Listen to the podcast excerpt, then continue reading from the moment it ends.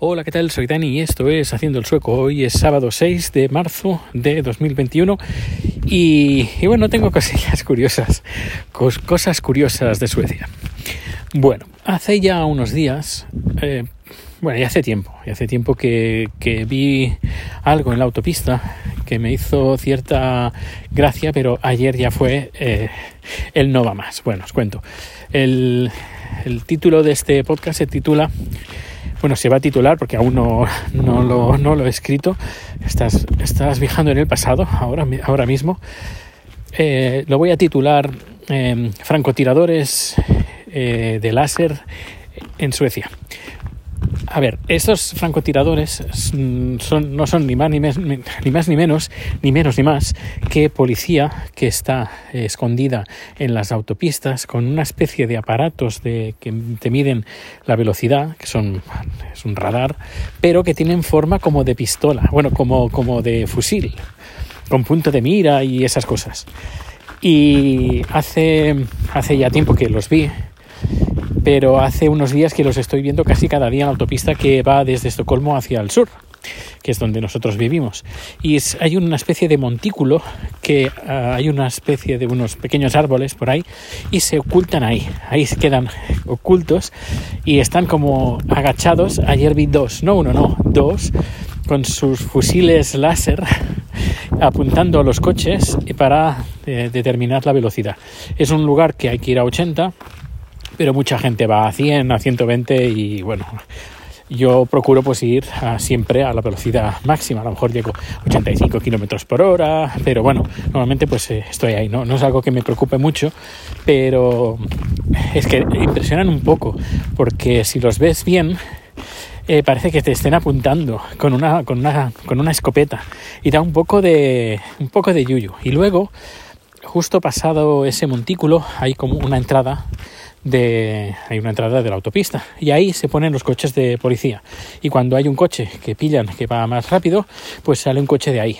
Y los hasta que pilla al coche que ha hecho la infracción paran en la siguiente salida y ahí te, te pone la multa. Si no más adelante en esa salida se pone uno o dos coches más. Por si acaso pues eh, sea, uno se ha, se ha despistado pues hay dos coches de policía más o uno o dos para pillarte ahí en esa salida y si continúas recto pues también hay otro policía otro coche de policía pues que está ahí pendiente por si te saltas esa salida y continúas recto. Aquí el, el tema de los radares normalmente van de frente. Es decir no es como en España que están escondidos. Eh, por norma general están, están señalizados además los, los fijos ¿eh?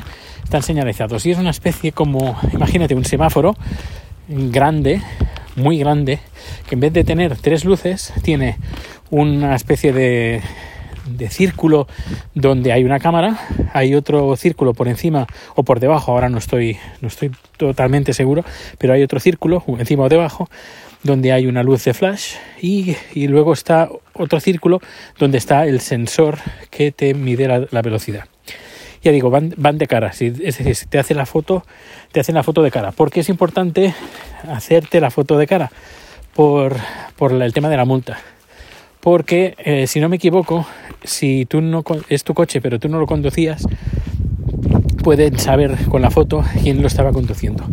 Y sí, por eso, si no lo conducías tú, conducía un amigo, un familiar, pues en la foto te la enseñan y ves quién estaba conduciendo en ese momento. No te puede decir, no, es que mi hijo cogió el coche en un momento, yo no fui. No, ahí te pillan y te pillan de lleno.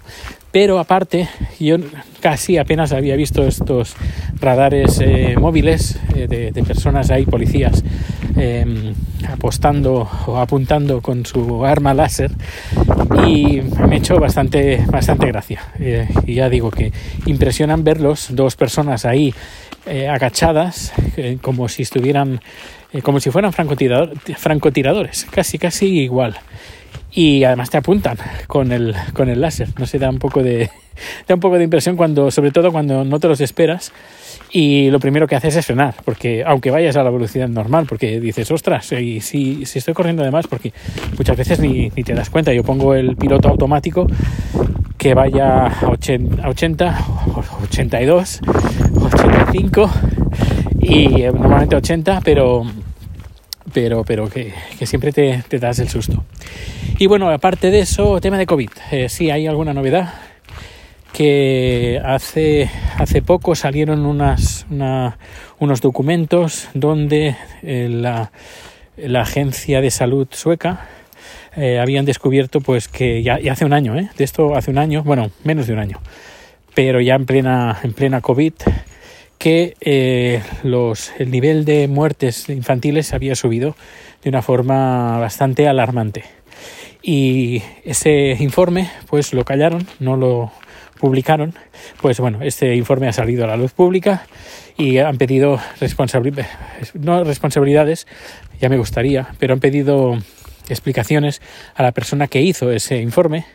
Y esta persona pues en vez de decir pues mira que no que, lo escondimos para esconderlo a la, a la información a la, a la luz pública pues lo que dijo no es que nosotros no pensábamos que era el COVID ya ya nosotros no pensábamos que era el COVID. Cuando desde el primer momento pues eh, la estrategia ha sido contagia a todo el mundo y los niños van a ir a la escuela y los profesores eh, no van a ir sin mascarillas y si hay un profesor que va con mascarilla pues le abriremos expediente porque esto ha pasado.